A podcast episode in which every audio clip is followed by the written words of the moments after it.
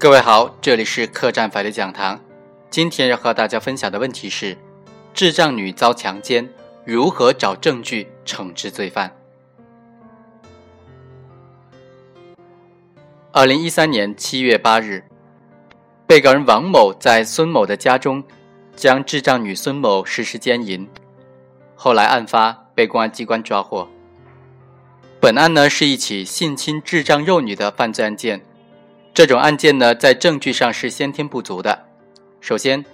被害人是一名多年未曾说话的智障女，不能够表达自己被奸淫的情况，因此呢，本案没有被害人陈述这一直接证据。其次，案发后两日，被害人的亲属才报案，因此没有能够提取到直接指向被告人作案的客观物证。再次，没有目击证人证实被告人奸淫被害人的作案过程。最后，被告人虽然在侦查阶段承认作案，但是当庭翻供否认奸淫的关键情节。正是因为这种案件呢存在这些证据问题，因此在本案审理当中，对于被告人该怎么定性呢？存在不同的意见。一种意见认为，本案只有被告人王某的供述和证人证言。证人证言呢，又是传来的证据，被告人当庭又否认了双方进行性接触，因此呢，本案是证据不足的。第二种意见认为，被告人虽然当庭否认双方性器官相接触，但是供称其猥亵被害人的事实，结合在案的其他证据，按照有利于被告人的原则，应当定性为猥亵儿童罪。第三种意见则认为。本案虽然没有物证和被害人的陈述，但是被告人在侦查阶段多次详细稳定地供述了强奸被害人的过程，以及被发现之后企图私了的情节，与多名证人证言呢相互印证，供述符合常理，能够形成完整的证据链条。结合案发的自然情况，应当以强奸罪论处。综合看来，我们认为第三种意见比较恰当。强奸、猥亵等等性侵案件，历来都是因为犯罪过程隐蔽、发案不及时、物证不能够及时的提取，导致证据的类型单一，大多是被害人的陈述和被告人的供述等等一对一的言辞证据。因此啊，审查判断证据和认定事实是审理此类案件的难点，特别是性侵未成年人的案件，又因为被害人年幼、智障等等特殊的原因。不能够完整清晰地表达被性侵的具体的情节，导致被害人陈述和被告人的供述往往是不一致的，甚至是出现相互矛盾的。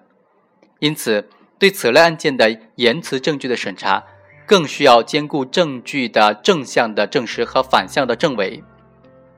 实践当中，一般需要结合被害人的自身特点以及案发破案的过程。重点审查被害人陈述和被告人供述之间的印证和矛盾之处，从而间接的寻找突破口，去伪存真，得出结论。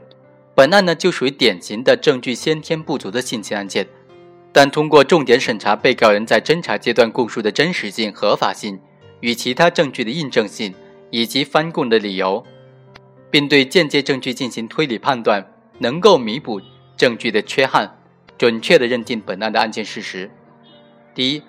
本案案发过程自然，指向明确。发案和破案经过虽然不能够作为认定被告人有罪的证据，但在性侵未成年的案件当中，尤其是在缺乏客观物证的情况之下，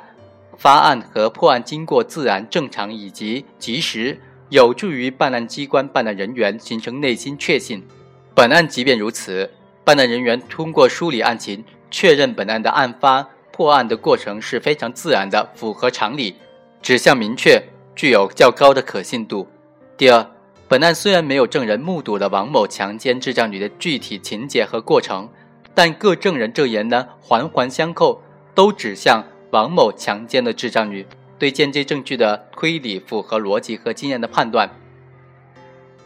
王乙、于某、李某、王某的哥哥、王某的弟弟的证言都已经证实。相互衔接，完整的反映了王某被案发之后，啊赔礼道歉、承认奸淫，并且企图私了等等的一些事实，最终因为被害人父亲报案而案发的经过，与被告人的供述呢也是相互印证的。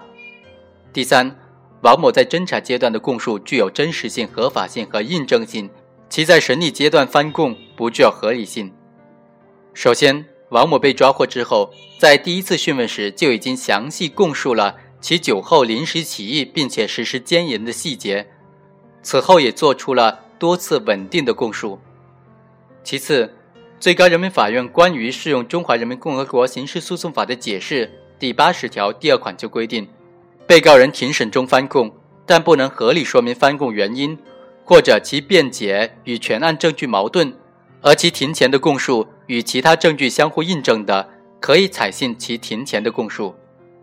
本案当中，王某在侦查阶段多次稳定的供认作案，与在案的其他证据能够相互印证。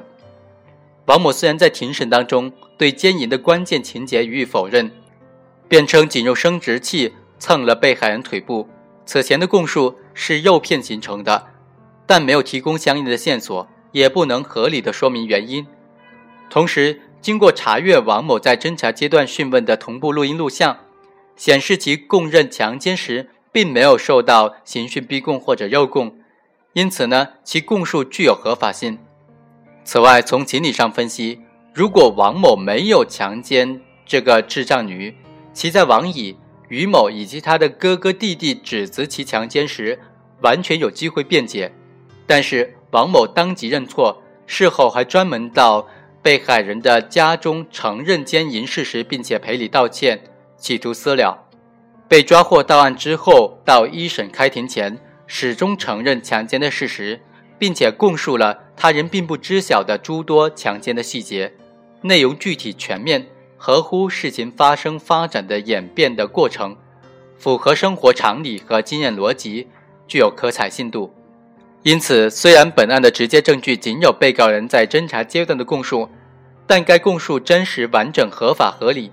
与证人证言等等间接证据能够相互印证，形成完整的证据链，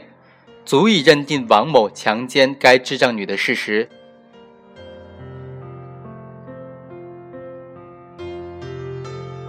以上就是本期客栈法律讲堂的全部内容，下期再会。